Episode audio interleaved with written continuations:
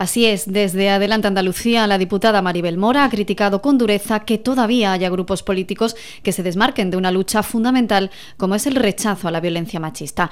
Se refiere en primer lugar a Vox, aunque en este caso dice no le sorprende. El grupo ha declinado la propuesta de realizar una declaración institucional a este respecto con motivo del 25 de noviembre dentro del Salón de Plenos, pero su crítica también se dirige al partido del Gobierno andaluz, el Partido Popular. Maribel Mora afea que la consejera de Igualdad Loles López, no muestre contundencia en este aspecto.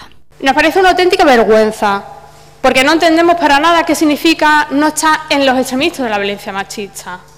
O uno de dos, o se está con los que blanquean la violencia eh, machista y con los que blanquean a los maltratadores, o se está con quienes trabajan para proteger a las mujeres. Y en cuanto a los presupuestos para 2023, el Grupo Parlamentario Adelante Andalucía ha presentado enmienda a la totalidad al considerar que son unas cuentas falsas, que nada tienen que ver con ser las más sociales de la historia, como dice, vende el Ejecutivo de Juanma Moreno. Por el contrario, Maribel Mora vaticina que serán los presupuestos que recorten y privaticen la sanidad, que no protejan el medio ambiente y que no den oportunidades a la población andaluza. En esto ha ahondado la portavoz parlamentaria del Grupo Por Andalucía, que también presenta enmienda a la totalidad por entender que no son las cuentas adecuadas para nuestra tierra.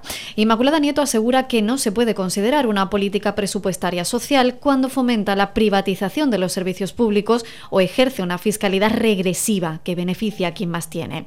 Además, ha calificado de trampa las previsiones de gasto de estas cuentas, que según denuncia Inmaculada Nieto, falsea la realidad de la procedencia de los fondos privatización en los servicios públicos, que se constata eh, de manera formidable fundamentalmente en la sanidad, como saben, y también el problema recurrente que está vinculado al dogmatismo del Partido Popular del austericidio, con unas cuentas que se autoaplican las reglas de gasto que están suspendidas y que es un presupuesto del que si extrajésemos la aportación extraordinaria que llega por la vía del Estado o de los fondos europeos sería en realidad un presupuesto de recorte. En el capítulo de los servicios públicos, la portavoz de Por Andalucía también ha recordado la PNL que su grupo espera defender en el próximo pleno ordinario para mantener en la plantilla del Servicio Andaluz de Salud a los 12.000 profesionales que fueron contratados durante la pandemia.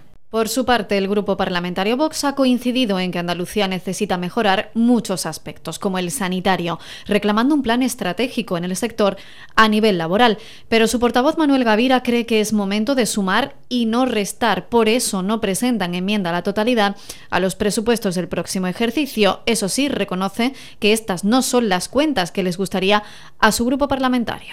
Un exhaustivo examen de conciencia a los presupuestos, decidimos no presentar una enmienda a la totalidad. Y lo hemos hecho básicamente porque creemos que estamos en el momento de sumar y no en el momento de restar. La duda, pues si esa oferta de diálogo, esa, esa oferta de consenso, eso de no utilizar el rodillo que tanto dice el gobierno de Moreno Bonilla, pues lo va a cumplir o no.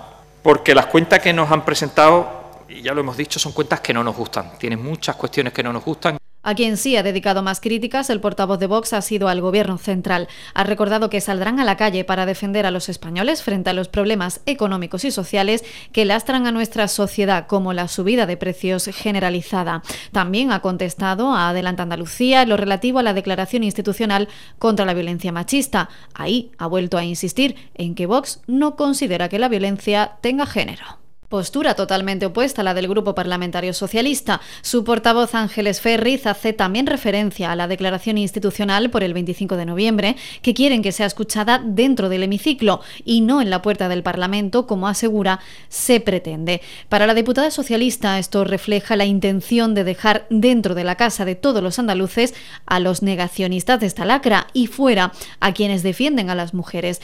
Para Ángeles Ferriz, esto queda recogido también en los presupuestos para 2020 y en el anterior mandato de Juanma Moreno al frente de la Junta de Andalucía, que pactaba con la extrema derecha para mantener su sillón vendiendo los derechos de las mujeres. El juanmanismo no lleva tres meses, el juanmanismo ya está en el cuarto año del juanmanismo.